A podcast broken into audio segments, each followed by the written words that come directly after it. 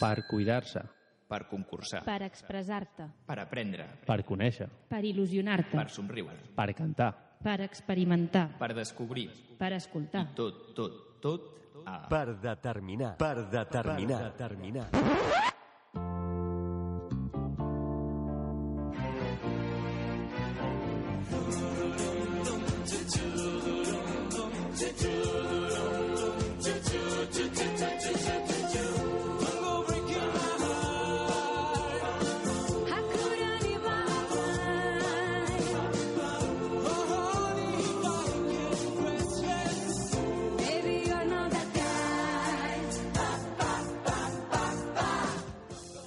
Bona tarda a tothom i a tots al segon programa de la nostra cinquena temporada. Des del darrer programa no hi ha hagut cap novetat política, tot segueix exactament igual. L'única cosa és que ha dimitit el Pedro Sánchez i poca cosa més. Eh, bueno, aquesta temporada vam dir que incorporaria noves seccions, nous col·laboradors i avui tenim un nou col·laborador. Hola Néstor, com estàs? Hola Sergio, què tal? Com anem? Molt bé, i tu? Perfecte, encantat de ser aquí i encantat de que m'hagueu convidat. Nosaltres també. Nosaltres, quan teníem la proposta també i ens ho vas acceptar amb aquesta facilitat, vam dir, ostres, aquest és un dels nostres, el Néstor ens acompanyarà aquesta temporada amb una secció eh, que tractarà una mica de cuidar-nos de la salut. Ell és fisioterapeuta, especialista en psicoimmunoneuro... No podria ser un nom més fàcil, Néstor? Psiconeuroimmunologia, però li pots dir PNI, que serà més fàcil. PNI, vale, molt bé. doncs amb la PNI aquesta, eh, que sona una mica raro, eh, bueno, doncs... Gràcies. Eh, I el, ja la, la seva secció que anireu descobrint programa a programa i que avui comencem, eh, això ho farem més endavant. També tindrem, ja hem dit, el nou col·laborador, la nova secció i un nou personatge que després sortirà per aquí i que és un noi que és un becari, no? És un nen, és un becari, és el Quim, no? Sí, exactament, és un becari. i ja coneixereu més endavant. I bueno, amb aquesta estrena, l'estrena del nou, eh, del nou eh, col·laborador, del nou personatge, la nova secció, també avui ens visita un humorista que ho està patant al Teatre del Raval, ho ha estat patant, i que des de fa molt poc, per no dir gens, perquè comença aquest dijous, 13 d'octubre, eh, començarà a un teatre, que és un teatre que... Capitol, no? Hola, Víctor, com estàs? Víctor Parrado, molt Hola, bones. amics, molt bones, què tal? Què tal? Pues molt content, com he imaginat, amb una mica de nervis, ja acabant de, no, de retocar cosetes i de preparar doncs, l'estrena. Bueno, doncs amb tu parlarem més endavant a l'entrevista del nostre programa i ara connectarem per telèfon amb el Jorge Blas, que és un mag que coneixeu, suposo, no? Guillem, molt bones, Guillem, que no t'he dit res. Bona nit, què tal, Sergio? Tot bé o què? Molt bé, molt bé. Sí? Sí. Què has fet aquesta setmana? Algú que, es pugui, que es pugui dir? eh, Aquesta setmana poc, perquè estem a dimarts, però avui, per exemple, he, fet, he anat a alemany i, i ha anat molt bé. Anat Sí? Molt bé, sí. sí, sí. Bueno, i ja s'està està entrant a l'estudi, s'està preparant el nostre Oriol i que ara dintre de poc començarà a moure les xarxes i tenim per aquí també a, un, a una persona que és el Quim que ens ha ajudat a que vingui aquí el Víctor i que us ha currat. Ara, eh, si et sembla, anem a per la teva secció. La Estàs preparat? secció. Sí, estic preparat. sí. Recorda una mica als nostres oients i oientes Sí, de posem què la- va la teva posem la secció. sintonia. Tenim Exacte. sintonia. Però de què va una mica? Fes una va la intro. secció? Mira, us explico, Víctor. La secció es diu Play Record, Mhm. entesos? I és un concurs sobre rècords mundials sense premi. No hi ha premi. vale. Això és molt important. Recordem el funcionament. Us formularé tres preguntes, entesos? cadascuna amb quatre opcions de resposta i vosaltres haureu d'endevinar triar l'opció que considereu que és correcta, de les quatre que us donaré per cada pregunta. Vale? Llavors, us convido a jugar tant els que esteu aquí a l'estudi com també els que ens escolteu des de casa. Eh? El tema d'avui, Sergio, tenim la música ja? Ja està aquí, ja està aquí. Ja la tenim. Que soni, que soni. El tema d'avui, deia, és el cos humà. Primera pregunta. El gegantisme... És tipotés i no resta, això és important. Això li No vaig preguntar el primer dia, no, no resta. No, no, pen, no penalitza, no. Fem una tensió ara que no vegi, saps? Eh, dir, no. Vale, vale. Tranquil·litat. Relaxo. Sí, sí. Quim, pots participar. Molt bones, Quim, què tal? Sí, Com hola, estàs? molt bé, bona nit. Sí? Saludem a l'Oriol també. Hola, Oriol, què tal? Bona nit, Sergio. Com estàs? Bé, aquí ara ja... Has arribat i t'has posat a currar ja. Exacte, engegant les xarxes socials i ja amb ganes de veure si aconseguim guanyar, que l'altre dia vaig fer una puntuació dolentíssima. Bueno, No sé qui va ser el guanyador, podien anar a fer un rànquing. Sí, ja, ho anirem apuntant. Mira, ho, ho apuntaré, ho apuntaré. Vinga. Per Perquè ens vols tan de, tan de mal. No, és fàcil, avui és fàcil, ho veureu. Primera pregunta. El gegantisme és una malaltia hormonal causada per l'excessiva secreció de l'hormona del creixement. Pregunta. Quina és l'alçada màxima assolida per un, es, un ésser humà? Opció A, 2 metres i 37 centímetres. Opció B, 2 metres i 58 centímetres. Opció C, 2 metres i 72 centímetres. Opció D, 3 metres i 6 centímetres. Què diríeu? Jo, això jo crec que qui ho pot saber molt bé és el Néstor, potser. Néstor, vinga, Jo... arrisca't. Segur 2,37 segur que no, perquè el Dueñas ja mesurava això i no tenia cap rècord Guinness. Molt bona deducció, per tant. Uh, Queden 2, 2 metres 58. Oh, lo dije, és un bon fitxatge, eh? Molt bé, molt bé, molt bé, Néstor. 2 metres 58, 2 metres 72 o 3, 6 centímetres. Jo dic 2,72. Què dieu? Què dius tu, Víctor? Penso el mateix. Sí? Sí. Jo Sergio? em tiro de, de cap 3 metres 6 centímetres. Aquest no entra per cap lloc i té una casa exclusiva per ell, però... És molt alt, això. Eh? Sí, sí, ja ho sé, ja ho sé. Això. Oriol? Jo faré com la Quiniela, o sigui, tots van a un cantó, doncs jo 2,58. I Guim? Tu què dius? Oh, 270, sí. 72, com el, com el Sí, sí, correcte. Sí, sí. Doncs uh, us felicito, nois, perquè ho heu endivinat. Efectivament, la resposta correcta és la C, 2 metres i 72 centímetres, alçada assolida pel nord-americà Robert Wadlow, nascut l'any 1918 i mort el 1940, conegut també com el gegant d'Illinois. No m'estranya, eh, amb aquesta alçada. Molt bé, felicitats. I de què va morir? Va morir, doncs em sembla, crec que, de, crec que de càncer. Crec recordar, eh? No estic segur. Pensava que Hauria de... anaves a dir, no? Es va donar un cop de, de cap, De a, cap, a, la, no, no. a la porta i No, no, no, se desnucó en ese momento. No? Vale. No, però penjarem les, penjarem les, el que podem fer, Sergio, és penjar les imatges de tots aquests individus. que Exacte, sí, avui, sí, sí. perquè- Si estan... Sí, sí, no, no, està a internet. El tema ha- és en una vídeos- foto caben o... I caben, pot i ser- caben. Sí, vale, és, vale, un, vale. és un A3 quasi, però sí. Vale, vale. Segona pregunta. Segons un estudi realitzat recentment, prop del 40% de la població adulta espanyola té sobrepès. Quin és el pes màxim assolit per un ésser humà? Opció A, 397 quilos. Opció B, 442 quilos. Opció C, 578 quilos. Opció D, 635 quilos. M'ho estàs dient de, de veritat? Sí, sí, sí. Estàs dient que... Sí, el- la més baixa és 300... La més baixa és 397. La més alta, 635. I entremig hi ha 442 i 578. El McDonald's s'ha fet molt de mal, eh? Home, sí. Ha destrozado muchos estómagos, eh? Ese fast food... Jo dic 500. El Tu dius 500, 578. Sí, exacte. Molt bé. Què més, què més? Jo 400, ja. Hi ha de 400? Sí, sí, sí. 400 Hi ha a algú, no? 42. Doncs aquest. Jo estic amb el Víctor, 4,42. Tu també. Eh. Va, Molt bé. Doncs jo diré 500, també. Tu 500 i Quim? Perquè l'organisme... Jo em quedo en la primera opció, eh? 397? Per Néstor, una cosa a nivell... L'organisme pot aguantar 578 quilos? Home, aquestes persones és gent que no es pot moure del llit, que, per exemple, i recordo de petit, això no és per estudis ni res, de llegir el llibre Guinness i de, de la història de que un dia va caure del llit i va haver de venir una grua a moure, perquè clar, és, és Hi ha una pel·lícula que parla d'això, d'una persona, Ah, sí? que d'una persona amb, obesitat mòrbida, no? que no es, podia, no es podia moure, no? Sí. I, i que van acabar de cremant la casa... amb- Sí, sí, sí, no me'n recordo quina és. Ja la buscaré, ja la buscaré i us informaré. Perquè Haig pogués de dir sortir, vols dir? Sí, sí, sí, sí Abans que- alguna, una cosa així. Era. No tothom Sí, sí. pot eh, arribar a aquest pes. O sigui, hi ha, hi ha gent que té la capacitat d'expandir el seu teixit adipós fins a l'infinit Mhm. I és la gent que sobreviu a aquest pes. I hi ha gent que no pot i llavors es talla. I peta. Sí. És el que va fer Falete quan va llançar en Splash, no?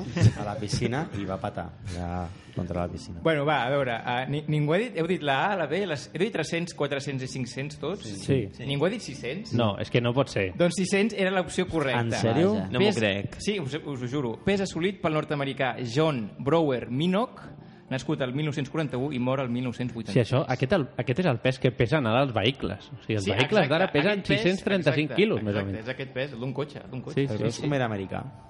sí. És que el fast food m'ha fet molt de mal. Menjaria moltes hamburgueses McDonald's. Fa, fa... és terrible, això, tu. Bueno, va, tercera pregunta i última. Diu la Bíblia que Matusalem va viure ni més ni menys que 969 anys, esdevenint així un símbol universal de longevitat. Pregunta. Quants anys ha viscut la persona més anciana de què es té constància? Opció A, 118 anys. Opció B, 122 anys. Opció C, 125 anys. Opció D, 127 anys. Jo crec la... La E, duquesa d'Alba. Ja, ja poses nom, eh, i tot? Ah, ah no, no, aquesta no, no surt, perdona, m'has dit... Pues, No, ja fins la D només. 118, 122, 125, 127. 125. A lo loco. Diu la... Ara, això jo crec que ha canviat, però diu la ciència que el màxim és 120, jo dic 122.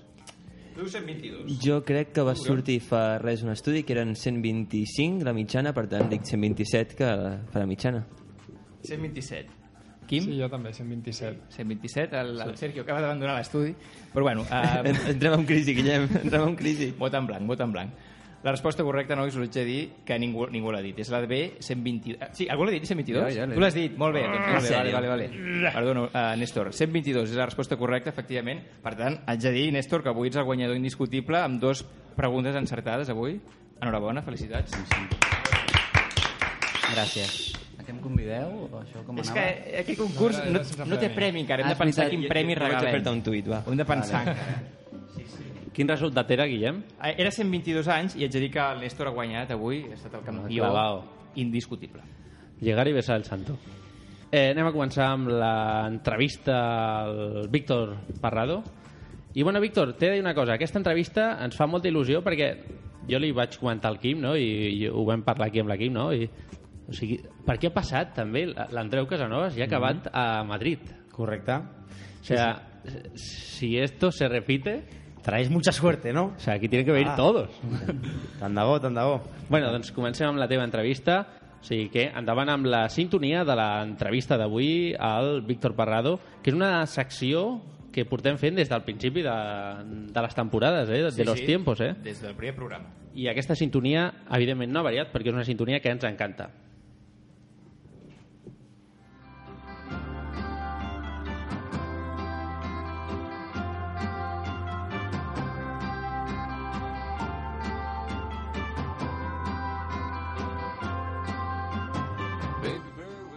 Arribats a les 9 i 17 minuts del vespre, toca començar l'entrevista d'avui dimarts.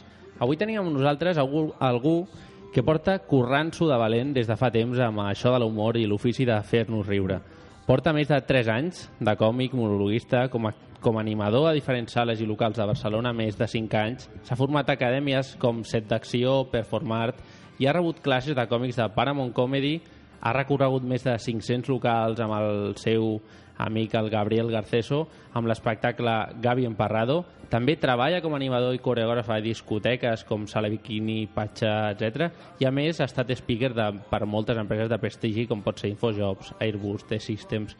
I avui ve perquè ja porta un temps patant-ho al Teatre del Raval. Què tal, Víctor? Com estàs una altra vegada? Hola a tots. Pues mira, una mica està trist perquè no he guanyat el concurs aquest de les preguntes, però tornaré un altre dia a intentar-ho. Torna a veure si tens més sort. Sí, gràcies. No, estic molt content, molt content i gràcies per rebre'm.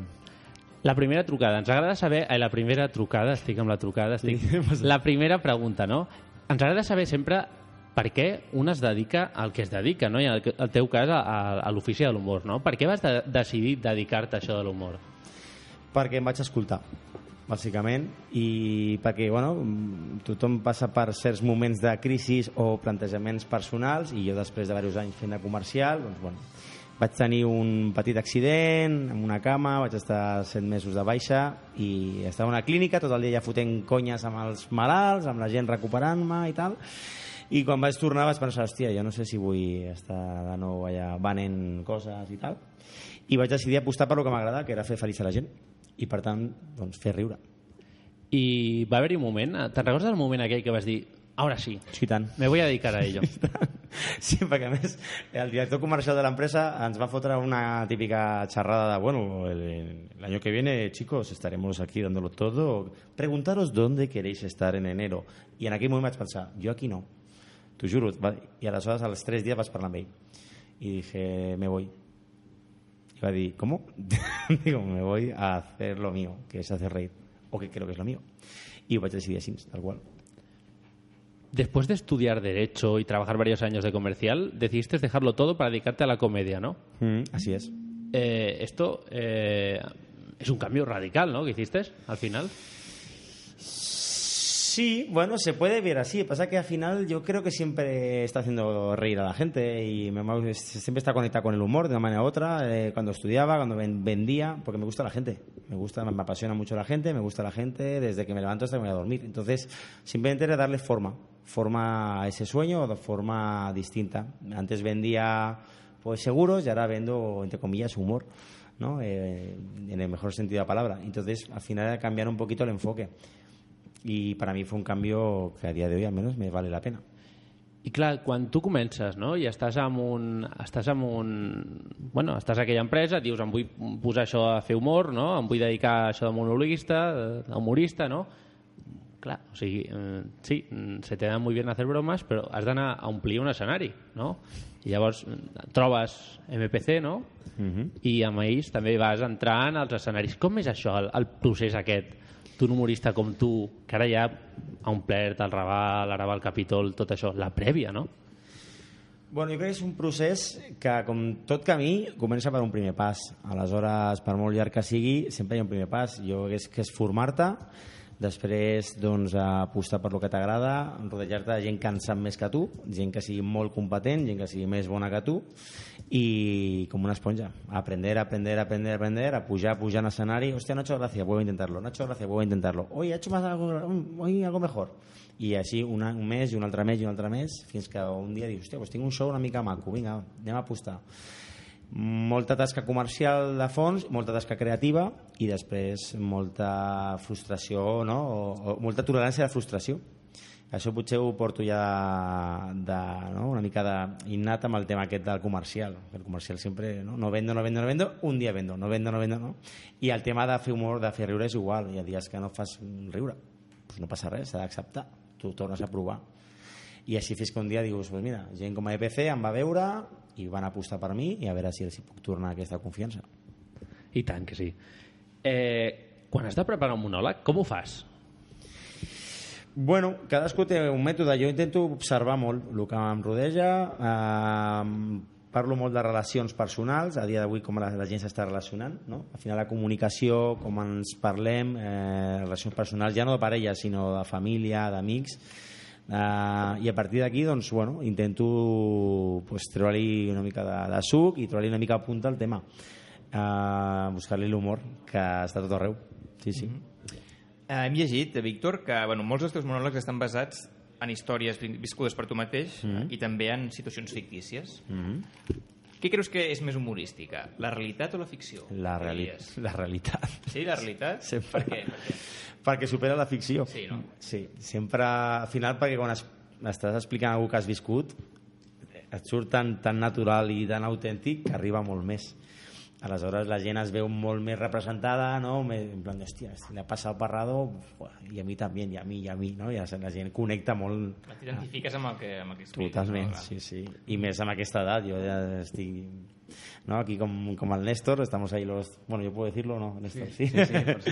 estamos en los 36 años, esa època de crisis, de, bueno, què, hacia dónde vamos pa aquí? I molta gent es connecta molt amb aquest pensament. I que, suposo que molts amics teus no? surten al monòleg d'una forma indirecta, no? Per, per no decir directa, a lo millor. Sí, no, el canvio els noms, però em baso molt en coses que m'expliquen eh, perquè em dona molt, molt, molt de tema. Vull dir, és que hi ha gent que em diu te voy a contar esto y con esto puedes hacer un monólogo nuevo. Digo, pues sí, la verdad es que no només amb aquesta història. Vaig agafar el millor de cadascú, sempre m'ajuden. I al final suposo que agafes el millor de cadascú i ho engreixes, no? Ho decores, ho redecores, no? Sí, hi ha moltes eines que t'ajuden a, bueno, a això, no? a treure-li punta a una anècdota o una cosa viscuda i buscar-li el punt de, bueno, d'humor, de gràcia, no? i que la gent digui, hòstia, és que... I són xorrades a vegades, eh? són coses petites però que ens passa a tothom i dius, però que quan ho sents de boca d'algú dius, hòstia, a mi també m'ha passat. Aleshores, doncs sí, sí, és el que et dic, que és un tema de, de treure-li punta a les coses. Què és el més difícil que pots trobar en un monòleg? A l'hora d'interpretar-ho, vols dir? Sí. Bueno, a mi m'agrada molt improvisar, per exemple, amb la gent, interactuar. Aleshores, això és el risc que tens, que quan li parles a algú del públic no sap el que respondrà.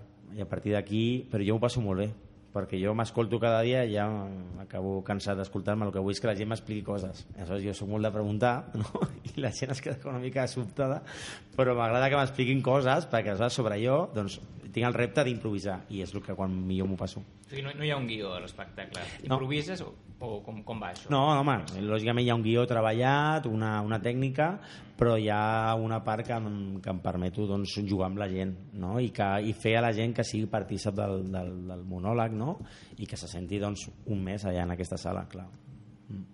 Igual que hi ha el més difícil d'un monòleg, no? també hi ha una cosa que és, suposo, quan fas un monòleg, un espectacle, qualsevol cosa, vas a fer humor a on sigui, a un poble on sigui, hi haurà una cosa que serà la més maca, no? Què és, què és el que recordes, allò que diguis? Aquesta és la cosa més maca que m'ha passat amb un monòleg. Bueno, m'ha passat moltes coses maques, eh? eh?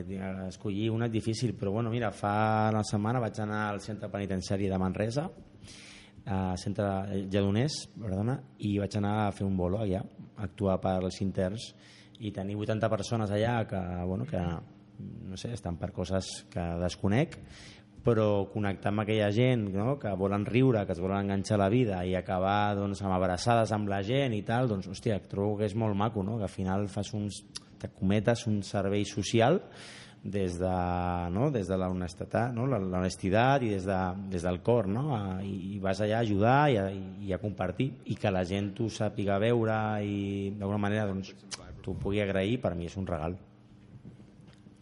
segons tu publiques a la, per la xarxa, ¿no? Tu dius que la risa és un bien universal, un idioma que todo el mundo entiende. Mm. Quin és el límit de l'humor? O sigui, aquest és un debat tan, tan intens. Home, jo, per mi, jo crec que l'humor, mm, jo tal com l'entenc, eh, el límit està en, en no ofendre. És a dir, jo, hi ha gent que diu, hòstia, pots parlar de tot. Bueno, depèn de l'enfoc, depèn com ho enfoquis, no? però jo trobo que mai s'ha d'anar a ofendre. L'humor ha d'unir a la gent, eh, serveix per compartir, perquè la gent es pugui evadir de coses, de problemes, desconnectar, i que la gent se senti... O sigui, que surti millor de com ha entrat. Aleshores, per mi el límit està entre cometes en això, no? en, en, jugar en aquesta línia de puc fer cachondeo, puc fer bromes, però hi ha un punt de ei, que estem a la mateixa lliga, estem jugant i, no? i estem jugant junts, en, vamos a reírnos juntos. Aquest per mi és el límit. El que tu no surtis pensant, hòstia, s'ha venit aquí, s'ha mofa de mi, no? No, no tinc aquesta intenció, mai. Creus que hi ha alguns temes tabú sobre els quals no es pot fer humor? O es pot fer humor sobre tot? No, jo crec que es pot fer humor sobre tot. Hi ha gent que li agrada molt l'humor negre, hi ha gent que toca molt temes d'actualitat, de política, de no? pues coses... Mm, cadascú té, és un tema de, no? de, bueno, de eh, com dir-ho, no? que, que hi ha còmics que els hi agrada aquest tipus d'humor. Jo personalment utilitzo un humor molt blanc, em sento molt còmode com puc parlar de moltes coses a molta gent a mi personalment crec que no hi ha un humor millor o pitjor, hi ha un humor que fa riure i un humor que potser no. Aleshores és, depèn com ho enfoquis i depèn no? pues, bueno, la qualitat del text i sobretot el tractament que li fas a un tema, sense ofendre. I basant-te, Víctor, en la teva experiència, diries que existeix alguna fórmula màgic, màgica per fer riure al públic? Tant de bo. Tant de bo. Mira, jo crec que hi ha, el que sí que hi ha una cosa que sempre els dic, sobretot a la gent que està també ara porta potser sis mesos, estan començant, és surt a gaudir. No hi ha res pitjor que veure algú que ho està passant malament no? Algun còmic que intenta fer riure està passant malament, aleshores tu empatitzes i estàs allà patint per ell i aleshores no rius si ves que el tío, digo, hostia, bien, no me saliendo nada, pero me empiezo a descojonar yo solo y tal, y digo, si es que es verdad, si es que, ¿qué más da? Lo has probado, no pasa nada, vamos a relativizar. Aleshores, allà empatitzes. I veus que està gaudint i s'ho passa bé i diu, bueno, pues potser no ha sigut amigo dia, no passa res, home. Tothom tenim, no?, dies més, més bons que nosaltres. Jo crec que, sobretot diria això, sortir a gaudir, a passar-ho bé, i lògicament doncs, bueno, hi ha tècniques que t'ajuden a, bueno, a tenir certa garantia de que allò pugui funcionar però hi ha molta, molta tasca darrere que no es veu, sí, sí. Clar, perquè tu has fet, suposo, humor has fet aquí a Catalunya segur, a fora de Catalunya has fet alguna cosa mm. també, no? Mm. I hi ha diferència? Sí. Sí. No és que hagi fet molta cosa fora de Catalunya, vale? perquè realment porto relativament poc temps aquí, però quan he estat a Madrid, eh, per exemple actuant o a Saragossa, notes... Eh, jo crec que l'humor aquí potser a Catalunya és més irònic. És com molt subtil, no? I trobo que és diferent. Eh, quan surts allà a Madrid, que a més ha, la gent és molt pro comèdia, hi ha gent molt formada, el públic està molt acostumat, i bueno, tenen un altre tipus d'humor, eh, que no és ni millor ni pitjor i trobo que sí, jo, que jo he trobat diferència, em costa més connectar potser allà i aquí que, que, no, que no passa aquí. Bueno, eh, ja hem dit no, que has estat al Teatre del Raval, que ha anat molt bé, i ara estàs amb La Noche de Parrado, que és el títol que rep el teu espectacle, estàs i estaràs a partir del 13 d'octubre, que és aquest dijous, fent les Noches de Parrado al, car al carrer Capitol, no, al Club Capitol, mm -hmm. que és el teatre que, com sabeu, hi ha, la, hi ha a les Rambles. I bueno, jo et posaré de fons, ara anem a escoltar una mica, una cosa que suposo que això ho podem escoltar al teatre, no? Pero esa cara le falta algo, como que no ha cuajado bien, ¿sabes? Sí. Es, es como el DiCaprio en Titanic, que más que tumbarte tiene ganas como de abrazar. Cuando una tía ve a un tío mono, haces eso de... ¡Qué mono! Así. Pero el tío mono tampoco folla, ¿sabes? ¿Entiendes o no? ¿Sí? No. Un tío mono, ¿eh? Pues, mira, Adrián, podés ser tú mismo de nuevo, ¿sabes? Bueno, això suposo que és una de les coses, de les moltes coses que es podem, podrem escoltar a partir del 13 d'octubre al Capitol, no? Sí, els tipus d'homes. la classificació que faig és una part que més gaudeixo molt quan estic, ho estic dient. Sí, sí, això és una part que, que ma- ma- mantindré al Capitol. He treballat i he millorat cosetes, i he retocat, però connecta molt amb el públic femení perquè tothom, les noies quan estan sentint això estan posant noms, saps, mentalment Eh. i a les nois és molt graciós perquè estan pensant este soy yo o no Com dient. sí, hi ha moltes coses, hi ha novetats hi ha, jo crec que està renovat el show s'ha tocat molt guió està molt més net en moltes coses hi ha, hi ha una entrada sorpresa que no puc desvetllar hi ha un final també diferent jo crec que la gent que m'ha vist al Raval i, i, i torni a, a veure'm, veurà coses noves i perquè és un al·licient. I la gent que no m'ha vist doncs jo crec que, bueno, que pot trobar un, un espectacle que no és un monòleg pur. Hi ha una mica de tot. Què, què diries que és les Noches de Parrado? jo sempre dic que és la noche buen rollista és la noche del buen rollismo jo el que vull és que la gent marxi millor de com ha entrat que tinguis un mal día amb la parella, amb la, el jefe y tal, pero hostia, he salido y mira, el tío este de las gafas me ha hecho reír, pero además me lleva un mensaje, perquè jo soc de, de compartir missatges, coses que penso, que sento i m'agrada compartir amb la gent. Aleshores no és un monòleg típic en el qual tu escoltes i marxes, sinó que hi ha molta cosa, hi ha molta varietat, hi ha música, hi ha improvisació, hi ha ball, eh, hi ha monòleg, aleshores hi ha mica tot. Y hasta aquí puedo leer. No puedo decir nada más, Pues, no? Tendría que mataros a todos luego y no podría. Eh, algun projecte de futur a part d'aquest projecte? Molts, molts. Ja estic pensant en el segon espectacle. Ja l'estic escrivint, ja està registrat. Després estic molt en tema d'empreses, faig xerrades i ponències sobre positivisme, actitud i alegria de les empreses. Um, tinc dos espectacles d'animació que estic muntant també. Vull dir que de moment no m'estic avorrint pas. Anem pas a pas, però molts projectes. I això és el que fa que bueno, el dia a dia sigui diferent al, al dia anterior. No? I que una cosa que jo crec que és molt important no? és quan tu vas decidir canviar del sector de los seguros al sector de l'humor no?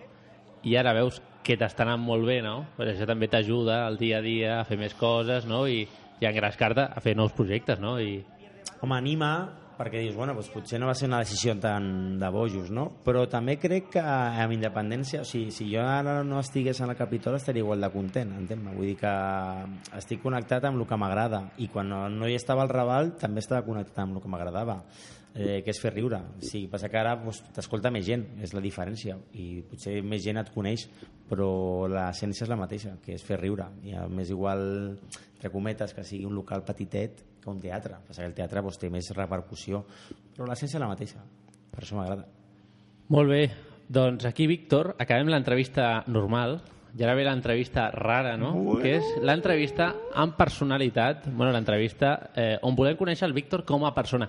Com és la definició que vas dir l'altre dia? Volem conèixer el vessant humà del Víctor Parrado. És que ell és el cul, jo sóc el, Jo sóc jo sóc l'altre. Soc el cul, jo, sí. Doncs aquí comença la curiosa entrevista d'avui.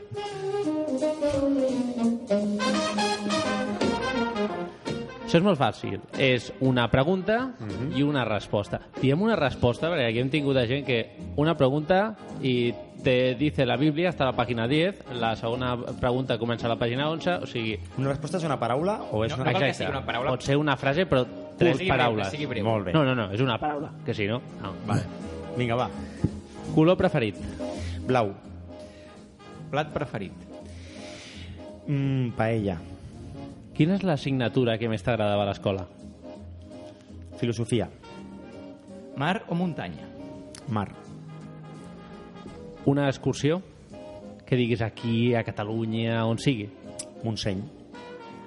Un Ara bar... és, ara és bona època, perquè ara hi ha Sí. castanyes, ara és una època ben maca per fer excursions. Molt bonic. Uh, un bar o restaurant o menjar bé? Recomanaries? Mm, Enovins, Ripollet. Eh, sempre hi ha llocs nous. Molt bé. Un racó de Barcelona que diguis, em quedo amb aquest. Uf. Mm, mm, mm, mm, mm, mm. El Mirablau. Precio, precioses vistes. Però això on està, el Mirablau? On està? El Tibidabo. Al Tibidabo. Eh, en una paraula, eh? Um, uh, on t'agrada més actuar, Víctor? En una gran sala o en petit comitè? Mm, No em puc escollir. No? És que tot té la seva màgia. Perdoneu-me, eh? Aquest petit, aquest petit excepció, eh? Aquesta petita excepció. Bueno, bueno, està... Estàs perdonat, home. Gràcies. Eh, I suposo que qualsevol humorista té un humorista de, de referència, no? Mm -hmm. Tindràs varios. I segur que dir una concreta és molt difícil, no? Però digues un, Víctor. mm, Dani Rovira. A més, tens una mica de similitud. Hòstia, pues, tant de bo. tant de bo algun dia em pogués comparar, però eh, és molt gran. Hi ha molts grans, però aquest és, per mi és molt... No sé, em veig molt, molt reflexat. Bueno, Víctor, eh, moltes gràcies per venir al programa, al Per Determinar. Ens fa molta il·lusió que al segon programa hagis vingut tu. Volíem començar amb humor, no? Al segon programa ha vingut un bon humorista, no? I jo t'asseguro que des d'aquí, des de l'equip de Per Determinar, parlarem amb el Quim i anirem a veure't al Home, Teatre Capitol. Espero, I després et saludarem. home. I tant, us espero. Agrair-vos de veritat la vostra rebuda, el vostre bon rotllo i, eh, amics, hem de compartir. Hem de riure i hem de compartir que la vida són dos dies, són instants que no tornen, així que agraït i fins la propera. Gràcies. A Molt bé, vosaltres. molta sort i ja veuràs com això anirà molt bé i dintre de poc podrem veure a Madrid seguríssim. Moltes gràcies. Una abraçada a tothom, moltes gràcies.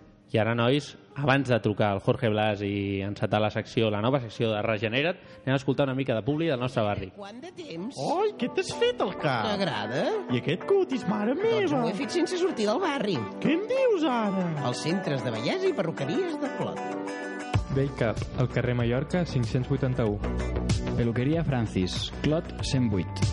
Perruqueria Nujó, a l'Avinguda Meridiana 164-166. Oi, nena, doncs aniré la setmana que ve, eh? No, t'acompanyo.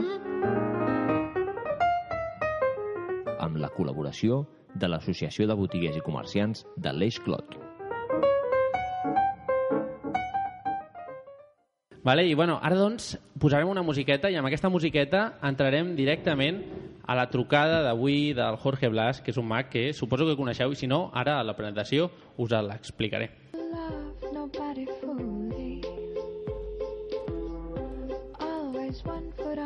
love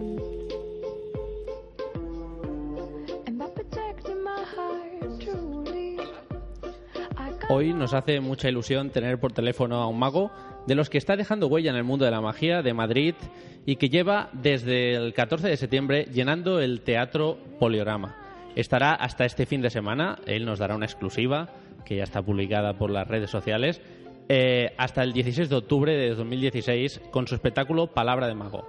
Eh, un mago que actúa por todo el mundo y que ha prestado un truco suyo a David Copperfield, no podía ser otro que Jorge Blas. Muy buenas, Jorge, ¿cómo estamos? Muy buenas, un placer. Encantado de acompañaros. Eh, bueno, eh, yo sí ese ahí que nos vimos. Eh, nos hace mucha ilusión tenerte aquí eh, hoy, martes, en nuestro programa, en nuestro segundo programa de la quinta temporada. Y yo te fui a ver y yo flipé. Muchas gracias, hombre. Muchas gracias. Además, denotas muy buen gusto con ese comentario. ¿Sí? no, es broma, es broma. bueno, ¿y qué tal? ¿Cómo te hemos tratado los de Barcelona?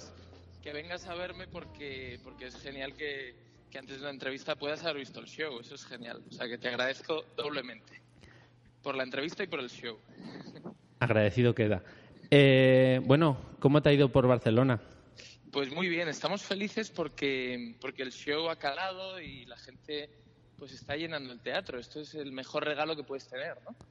Porque yo hago el show para el público. Si no tuviera público sería un desastre, ¿no? Lo- a veces lo hemos probado, hemos ensayado con el teatro vacío y no es lo mismo, ¿no? Nada que ver. Una pregunta, Jorge. Un día ya te llamaremos y hablaremos con más calma y si, si podemos, si tu agenda nos lo permite. Pero, ¿cuál es tu primer truco de magia que recuerdas con el que sorprendiste a tus padres? Pues yo recuerdo que era una, una cuerda con tres colores, se llamaba la cuerda tricolor. Y, y era un juego, la verdad, muy chulo, porque eran tres cuerdas de colores distintos que de repente se unían mágicamente. Y fue con el que empecé a cosechar ahí mis primeros aplausos. Era, era una sensación en la familia. Porque, claro, tú hacías ese truco, la cuerda tricolor, ¿no? Pero, ¿cómo llegaste a hacer ese truco? ¿Qué pasó por tu cabeza para que cogieras tres cuerdas e hicieras esa magia? Pues mira, eh, la verdad la magia la he ido descubriendo poco a poco, ¿no? Y todavía la sigo descubriendo, que es lo bonito, ¿no? Eh, cuando tenía seis años yo recuerdo ver a un mago que, que aparecía en televisión y que todos conocemos, Juan Tamariz. A mí me, me, me enganchaban sus programas, yo me quedaba observándolos. Y luego poco a poco empecé a descubrir que había libros de magia, que había distintos, eh, bueno, pues formas de aprender. ¿no? No, no había internet en esa época, pero sí que conocí una escuela de magia en Madrid, empecé a, visitarla, una tienda que, que de repente me vendían objetos de magia eh, en Carnita, que es una, una señora maravillosa, y, y bueno, pues poco a poco me fui, me fui introduciendo hasta que de repente hice mi primera magia, que era la cuerda tricolor. Claro, ¿cómo, cómo se quedaron los que lo vieron ese día? ¿Tú recuerdas las caras? Seguro que sí. Eh, se quedaron asombrados, se quedaron, vamos, totalmente alucinados y, y sobre todo lo- eso es lo que más te engancha, cuando ves lo que genera en el público y, y el asombro ¿no? que produce, eso es, eso es fantástico.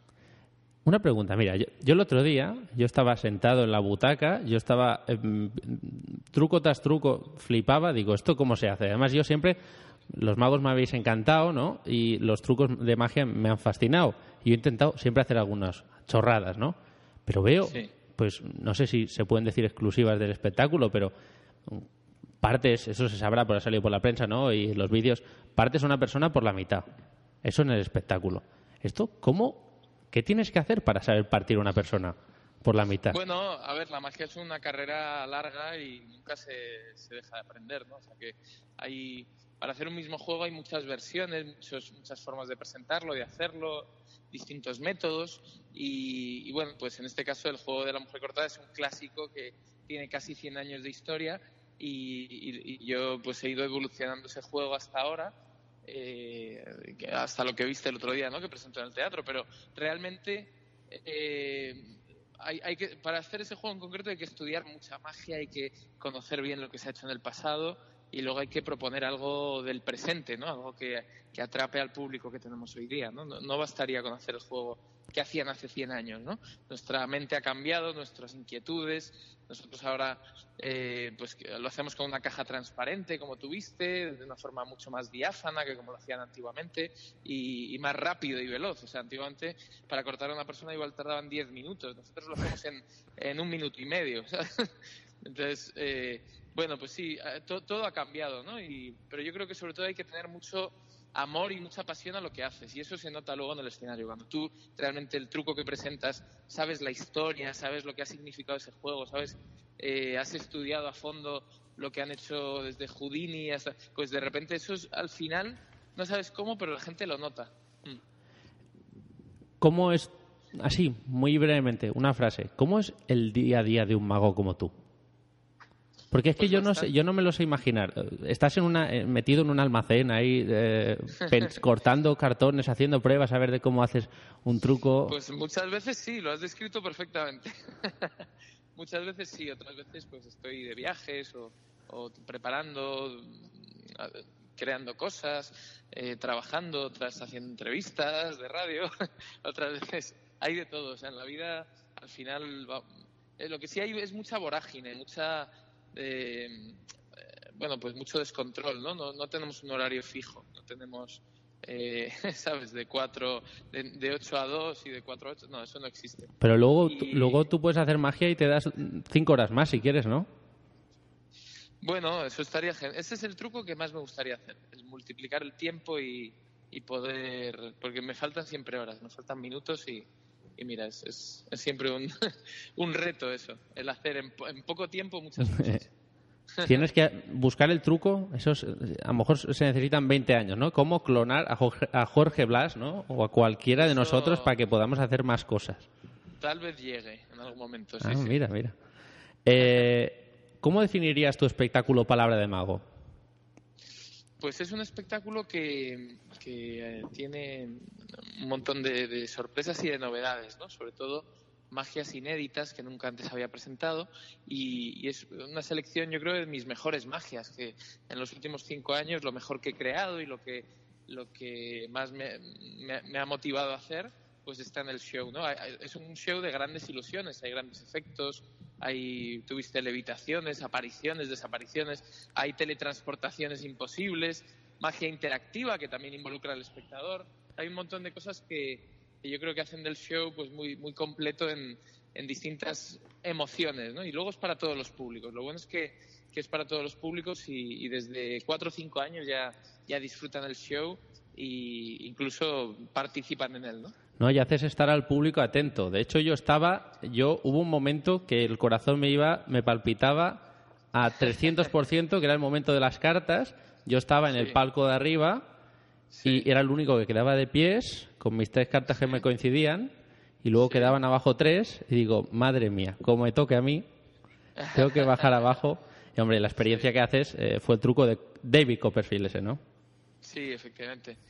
Sí, sí, no, y la verdad muy contentos porque efectivamente se ha, se ha llenado el teatro y hemos tenido incluso que abrir una función más. El, el domingo último, el domingo 16, haremos a las 6 y a las ocho y media. No te dejamos ir de Barcelona, ¿eh, Jorge? Nada, y deseando volver porque, porque la verdad es que nos ha, nos, nos ha cogido el público maravillosamente bien. ¿Crees que ahora la gente necesita más magia que nunca? Pues yo creo que sí, que, que sin duda la magia es una evasión, ¿no? Es un momento de desconectar, de, de ver cosas imposibles, de disfrutar y la magia saca al niño ese que tenemos dentro, ¿no? Y, y ese niño juega, se lo pasa bien. Es lo, es lo fantástico de la magia.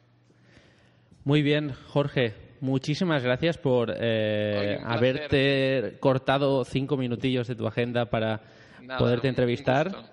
Yo, yo, yo lo vi y dije. Tienes que salir el programa. Sé que quedan pocos programas, hay, pocas actuaciones, pero tienes que salir porque la gente tiene que saber que ahora mismo en Barcelona hay uno de los mejores magos que pinta para el futuro y en el futuro de la magia. Muchísimas gracias. Luego, luego te invito a algo, ¿eh? Que Sí. ya lo que hemos quedado. Cuando quieras. Bueno, oye, esto lo organizamos y otro día eh, buscamos una fecha con calma y te entrevistamos con más tiempo. Venga, maravilloso. Un abrazo y muchas gracias. Un Mucha suerte. enorme. Venga, Muchísimas gracias. adiós. Hasta luego. Bueno, doncs aquí hem parlat amb el Jorge Blas i del Jorge Blas anem a l'estrena d'una nova secció que ens porta al Néstor. Néstor, ara sí, eh?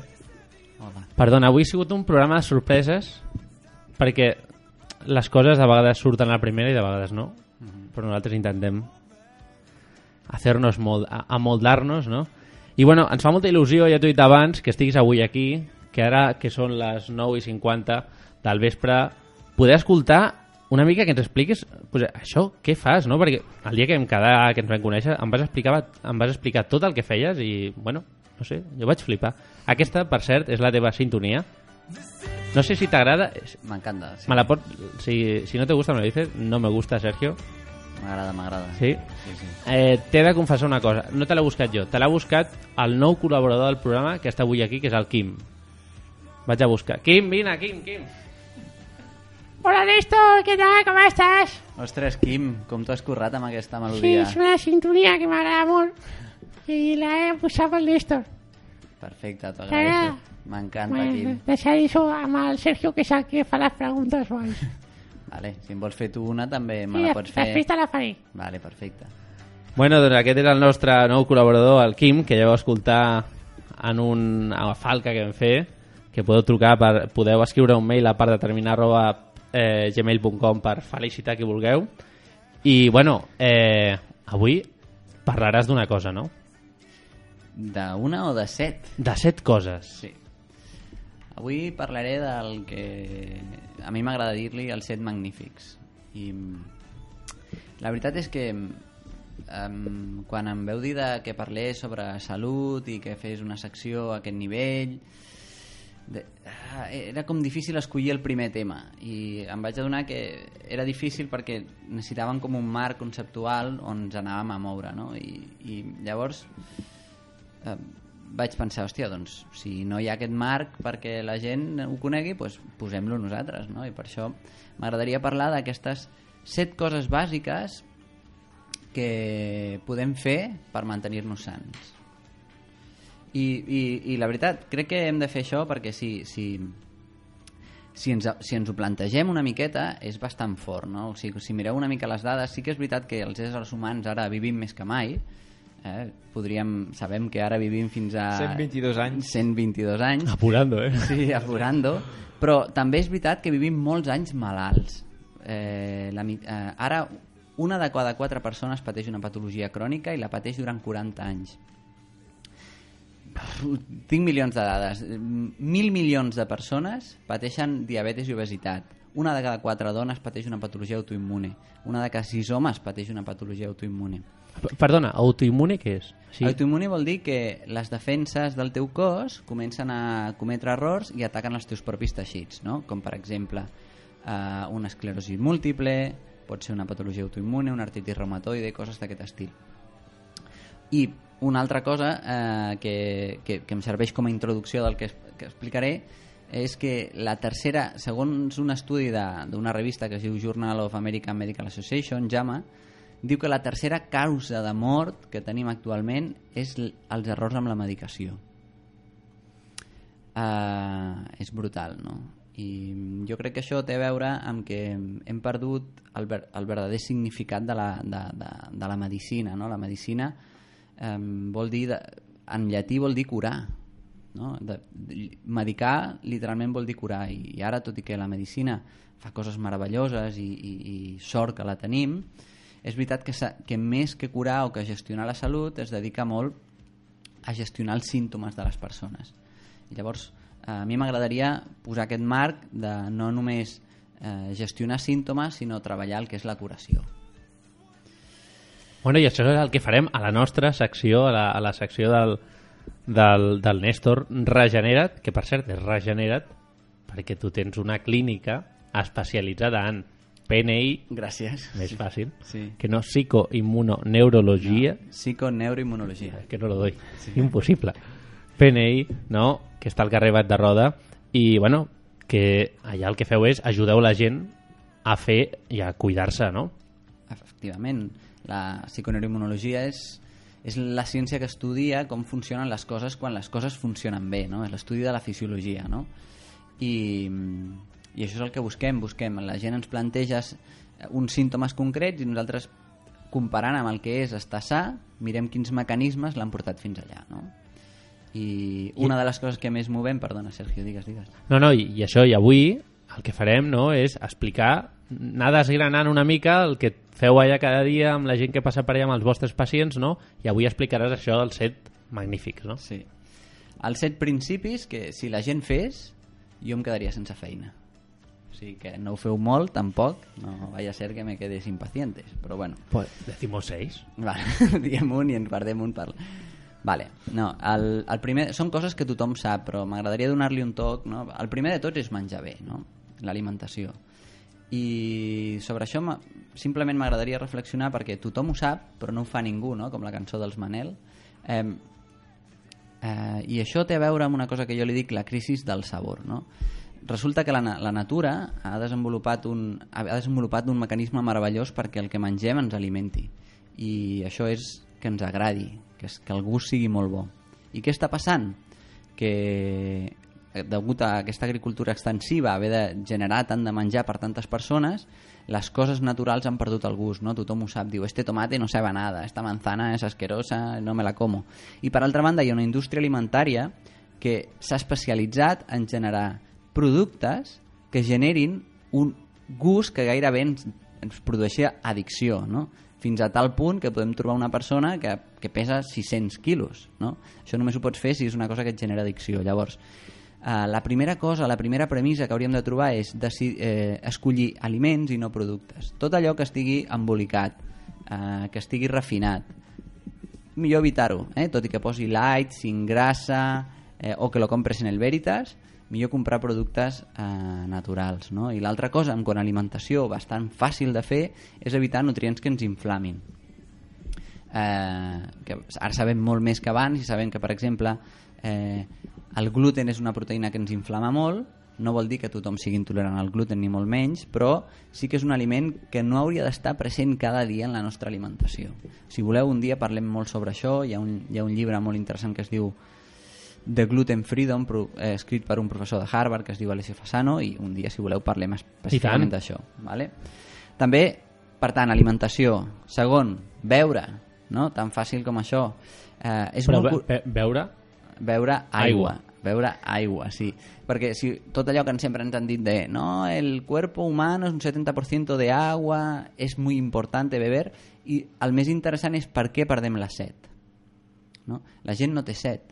I això bàsicament és perquè veu coses que no són aigua i per tant eh, alteren el mecanisme de la set o perquè bevem aigua molt pobra en minerals, gairebé destilada. No? Sabeu que quan tu veus aigua de pluja, o si no ho sabeu us ho explico jo ara, com que no té minerals, aquesta aigua ens deshidrata, ens morim per deshidratació. Pixem més del que bevem. I ara últimament han sortit unes aigües tan baixes en minerals que no, que, que, que no ens hidraten, que no fan la Que no funció... aporten res a l'organisme, no? Que no aporten res, molt bé. Per tant, beure aigua del que hem begut sempre, aigua mineral, no? Tercera cosa, moure'ns. Jo sempre dic que, que no existeix la persona sedentària sana, que això és un oxímoron, és com parlar d'intel·ligència militar, no? Són dues coses que és difícil que vagin juntes, o de banca ètica, o coses d'aquestes, no? I, de fet, per això, a- al, al gimnàs que tu, a, a part de la clínica, vaig tenir un gimnàs a Bac de Roda, on plantegem aquest tipus d'entrenament eh, que més impacte té sobre la salut de les persones, perquè creiem que és una de les nostres aportacions al món, que la, que la gent es mogui far, faria que el món que la gent estigui més bé i que fos més feliç, la veritat, no? És interessant. Després dormir al quart, no? Eh, cada vegada dormim pitjor i això té molt a veure amb que no seguim el nostre ritme del sol i una petita recomanació per això és que hi hagi un moment on apaguem les pantalles del mòbil i de l'ordinador. No sé si sabeu que el, el mòbil i l'ordinador tenen una llum blau molt específica que fa entendre al cervell que encara és de dia i per tant no genera les substàncies que ens ajuden a dormir. No? Per tant, mm, podeu arribar a un acord amb el vostre cervell i dir, oye, ¿qué te parece? A las diez y media o así, que Sí, lo apagamos. ¿no? Sí. La cinquena, prendre el sol. Eh, el sol ens aporta... Gràcies al sol generem una vitamina, que és la vitamina D, indispensable per a la nostra salut, i és brutal com a la península ibèrica, d'octubre a maig tenim un dèficit poblacional de vitamina D. O sigui, ara els països nòrdics tenen més vitamina D que nosaltres, no? perquè ells la suplementen, i nosaltres que vivim sempre tancats, vivim en llocs que no, que, que no ens dona el sol, doncs comencem a tenir dèficit de vitamina D amb tot, això que, amb tot el que això comporta. Per exemple, patologies autoimmunes que hem parlat abans, com per exemple càncer. Està molt relacionat a certs tipus de càncer. Això vol dir que anar més sola, soc aquí una altra vegada, això vol dir que he d'anar més a la platja a prendre el sol? Ah, això mateix. Però m'he de portar, pu- portar la protecció bona, no? Has de portar-te la protecció, però has d'esperar-te uns 10 minutets que et dongui el sol i després posar-te la protecció. Per què? Sí, és que això no ho faig jo. Sí, pues No si no fas això, per això estàs tan blanquet. Ja. No, el, el que passa és que, clar, la protecció és tan alta que eh, no ens arriben els rajos ultravioleta, que en molta quantitat poden ser cancerígens, però els necessitem en una miqueta per generar aquesta vitamina D. Llavors, val la pena esperar-te una miqueta abans de posar-te la protecció i fer-ho d'una manera paulatina, no? El que fa la gent és no, van, no voy en todo el año y el 1 de agosto me pongo como una gamba. Pues clar, això no, no seria el recomanat, no? Doncs aliment, alimentar-nos bé, beure, moure'ns, dormir, prendre el sol... La sisena, ritme de vida. No ho hem vist mai, això, que l'ésser humà tingui un ritme de vida tan impactant.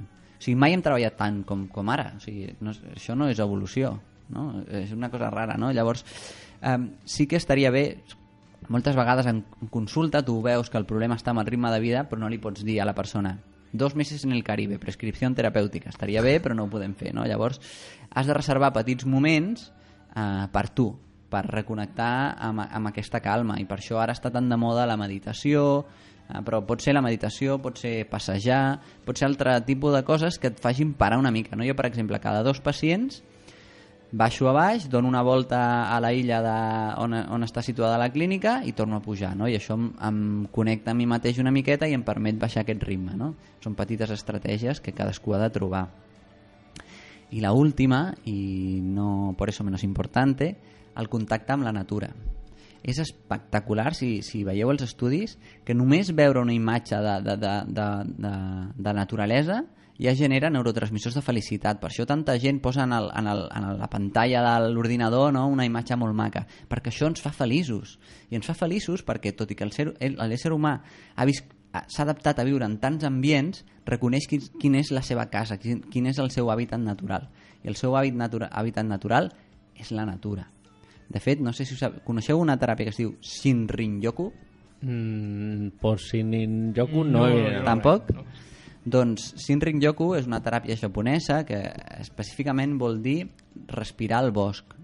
Quan alguna persona ja estar estressada, el, per protocol, la primera recomanació que fan els organismes sanitaris és vete al bosque, respira... Aireate. Aireate i luego, si ja no te va, te damos el Prozac. Però primer connecta amb la natura, no? I llavors és una recomanació que almenys un cop a la setmana hauríem de trobar un moment per connectar amb la natura. I això són els set magnífics. Ostres, Néstor, no t'hem dit res, a excepció del Quim, que és una mica jovenet, és un nen i, i clar, doncs, li agrada aquí entrar en directe, però perquè superinteressant, eh, Guillem? Molt impressionat, Sí. una masterclass, de veritat, Eh. molt interessant el que has explicat. Jo et dic una cosa, amb tu, el, i no, no por herir sensibilitats a mi equipo, però el nivell culte d'aquest programa ha pujat, sí o no? Sí, sí, sí. Guillem, eh, Oriol. Ha pujat, ha pujat. Ha pujat, l'afirmes. Sí, jo crec que m'anirà molt bé perquè dormir de tant en tant deu estar bé, no? És Sí, un està-. Sí, sí, sí. Sí, però ja ja us dic que no ho heu de fer tota l'estona que em quedaré sense feina. Eh? Ah, Al final vale. he dit les 7. Vale. Moltes gràcies, de veritat, jo estic encantat i moltes gràcies. Eh? I, I jo el que vull que ens expliquis un dia és això del paleotraining, exactament què és, com funciona, i, i si cal, anem i fem un, no sé, ara se me va la cabeza, no? Perquè no dormo de vegades, no? Però fer un programa especial allà. M'encantaria. O fer alguna cosa.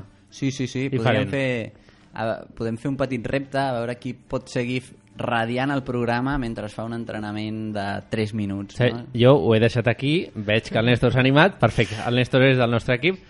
Molt bé, hi ha Has bona sincronia, que, Néstor. el Sergio eh, fa una temporada deia sí, sí, faré running, saps? I aquí el veus. Vale. No, Fent però- ràdio. Sí, però el- el- he tornat, o sigui... Sí, has recuperat, Sí, sí, he recuperat el ritme, mai millor dit. paleo running. Paleo running, no? Bueno, doncs, això queda ha quedat gravat la, la promesa queda feta, eh? De... Sí, sí, fer, fer un programa ja, ja. amb plena acció Sí, sí, sí. Ah, que estem gravant. d'esport. sí, està gravant, això. Bueno, Néstor, eh, molt bé, eh? Excelente. Gràcies. Te, te iba a decir un 7 per fer la broma de los 7 magníficos també. No, un 10, un 10. Però magnífic. Molt bé, molt bé. Bueno, doncs res, aquí hem acabat quasi el programa. Eh, Oriol, eh, com ho tens si acabo aquí? El que tu creguis. Sí? A Si veure, qui- quina hora és? Quina hora és? Quina hora és? Vinga, va, 5 minutets més. Què ens portes d'activitats? Us porto unes activitats bastant divertides i, i bàsicament bastant ràpides d'explicar perquè no tenen gaire secret. La primera és que estem en plena marató de l'Oktoberfest, per tant, el que sou fan de la cervesa, eh, amb moderació, doncs podeu anar a disfrutar, a gaudir d'una estona amb companyia eh, en aquest Oktoberfest que tothom sap que es fa aquí a la fira. Sí, de fet, si beveu una mica de cervesa, aneu en contra del que ha dit el Néstor, llavors necessitareu anar a la clínica, llavors això està bé. Bueno, jo he dit amb moderació, que suposo Sí. que tot amb moderació es deu poder fer, no? Bàsicament. Bueno, tot no. Tu prens una mica de verí, eh, ni que sigui Vale, poquet. sí, no, evidentment Sí. això senta malament. És que, no, és que estic una mica en contra d'això, de no, se puede comer de todo con moderación. Depende. Ui, hauríem de fer un Ferran Adrià versus... Sí, ostres, versus Néstor. Ens va dir que, que el... Què era? Quin verí era? Va dir que fins i tot eh, podíem anar al McDonald's amb moderació. No, però va dir un verí en concret. setmanes. Mira, això Ah, t'ho sí? recuperaré, Això ho re- Sí. et recuperaré aquest clip i al proper programa te'l poso. Perfecte. Què més? Aleshores, bàsicament porto en el Teatre Nacional, ens plantegen pels dies, un segon que els miro, 27 i 28 d'octubre, una obra doncs, inspirada en Ramon Llull i tota la seva vida, ja que estem en l'any Ramon Llull, doncs el Teatre Nacional s'apunta també al carro a presentar aquesta obra el dia 27 i 28 d'octubre, o sigui, si també esteu convidats a poder anar a experimentar la cultura, no? que és teatre, és popular, per tant, Hem d'anar. ajuda. I després portem una miqueta no d'esport, perquè ja sabem que aquí l'esport moderadamente porta Lo- una caminada. lo una justo y caminada necesario, popular, ¿no? Que tu puguis anar. És el Centre Recreatiu Cultural de Sorts organitza aquesta activitat per visualitzar les persones amb discapacitat auditiva. És bàsicament una caminada um, per recollir fons doncs, perquè segueixi estudiant i per tota aquesta gent doncs, que pateix aquesta discriminació social no? en, el, en la nostra societat, en el nostre dia a dia, que són les persones sordes. Quan serà això? Doncs serà el diumenge dia 16 d'octubre i a les 10 es fa la primera caminada i a les 11 se'n fa una segona, que la primera serà d'uns 10 quilòmetres, que és més llarga, i la segona són de 5, que doncs, per això no estem tan fàcil, acostumats, no? doncs tenim 5 quilòmetres per poder fer els nostres pinitos amb el caminar. I fins aquí doncs, l'agenda cultural d'avui. Molt bé, ja has dit això del, de l'Octoberfest, dir que a l'Ateneu el cap de setmana passat vam fer el l'Octoberfest, que va ser la primera mostra de fires de cervesa artesana aquí al barri del Clot, i van venir 1.300 persones, per tant, un èxit rotund, perquè ja la gent vol, vol festa, vol, vol gresca, vol Sí, un ambient acollidor, matant, eh? cervesa S'està matant, artesana... ja ho diu el Néstor. Sí, sí, sí. No, no, no tot és menjar, eh? També l'alegria la inclouria eh? dintre de la salut, estic d'acord. Com es diu aquesta cosa? Que... Serotonina? Seto... Sero... Serotonina. Es eso, ¿no? Lo de la hormona de la felicidad. Una d'elles, sí. Una d'elles, no?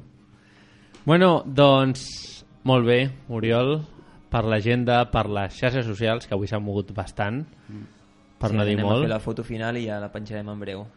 I, bueno, Néstor, molt bé, eh?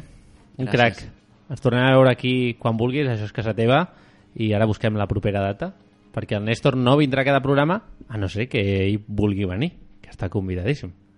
Perfecte. I preparem això que us hem dit de, de fer el programa Sí, sí. en una altra situació, no? Més estressant o més esportiva, no?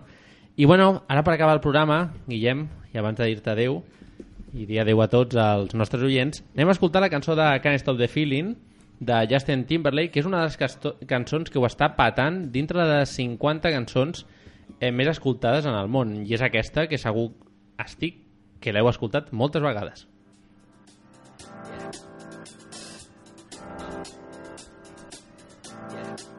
I got this feeling inside my bones. It goes electric wavy when I turn it on. Off from my city, off from my home. We're flying up no ceiling when we in our zone. I got that sunshine in my pocket, got that good soul in my feet. I feel that hot blood in my body when it drops. Ooh, I can't take my eyes off of it, moving so phenomenally. You're more like the way we rock it, so don't stop. And under the lights,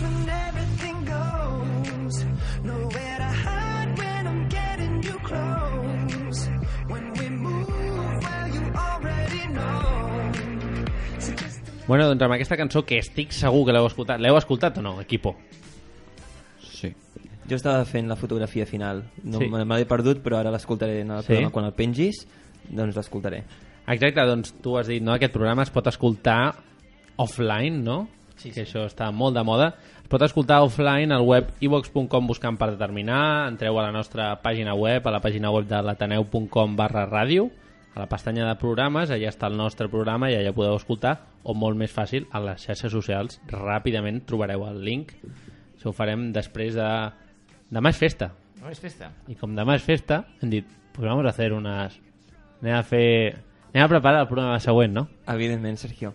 Jo el que afegiria és que la gent, si vol fer preguntes, ara que tenim doncs, el plaer doncs, de poder parlar amb el Néstor, que estiguin oberts a fer-nos preguntes, li farem arribar perquè les pugui prepa- preparar i de cara... O no, o en directe. O no, o en directe. Eh, bueno, moltes gràcies al Víctor Parrado que ha vingut. Ens ha semblat un, no sé, molt bon rotllo, eh? Molt simpàtic, molt Molt, simpàtic i jo crec que ja veuràs aquest ho patarà en un futur i ho està patant. I bueno, hem tingut el Jorge Blas, que és un plaer. És una persona que sempre, no? És, no sé, no es dona molt bon rotllo. Jo li tinc molta enveja, o sigui, és una persona que sempre que l'he vist parlar i avui que l'he pogut escoltar en primera persona mm, t'omple, saps? O sigui, es nota que viu i, i li, el fa feliç el que fa. I bueno, el Jorge ja buscarem una data, el tindrem aquí no sé, però per telèfon segur i el tindrem una entrevista com hem fet al Víctor Parrado amb més calma. Bueno, tornem al proper 25 d'octubre. Amb qui tornem? Amb un amic del Amb un programa. amic del programa, que ha vingut diverses vegades, Esteban Faro. que porta un CD que l'Oriol sap molt bé de què va una mica el CD, no? Perquè tu has estat col·laborant en el rodatge del primer videoclip, no? Doncs sí, vam estar fa uns dies amb el videoclip que ja va sortir a la llum, que ja el publicarem, doncs, quan, si el voleu buscar, busqueu-lo, però ja el publicarem en el seu moment. I, I això és un treball realment fet amb molt de carinyo per part de l'Esteban i crec que ens el podrà explicar extensament el proper dia. I tant. Una persona que jo conec molt bé, tots coneixem molt bé els aquest del programa, i que ens el tenim molt a preci, ha currat molt i, i bueno, i segueix currant. I amb en la, cara, en la otra cara de la, de la luna és el nom del nou CD i de fet és el single, si no me'n recordo ja el single, no? que està penjat ja, que és amb, Sí. sí. sota aquest nom i que bueno, pues, escoltareu el 25 d'octubre i no puc dir encara res, però tenim mm, gent coneguda que vindrà. Hi ha convidats molt interessants. Hi ha algú que vindrà. Ja, Hi ha algú que vindrà, no puc desvetllar-ho encara. Una abraçada molt forta a tots i a totes i bueno, eh, ens veiem d'aquí poc, eh, Néstor? Sí, sí, sí, tant. Bueno, doncs que vagi molt bé, una abraçada molt forta a tots i a totes, a descansar demà i ens tornarem a veure aquí el proper 25 d'octubre. Oh. Yeah. I can't stop the Yeah. Oh. Yeah. Yeah.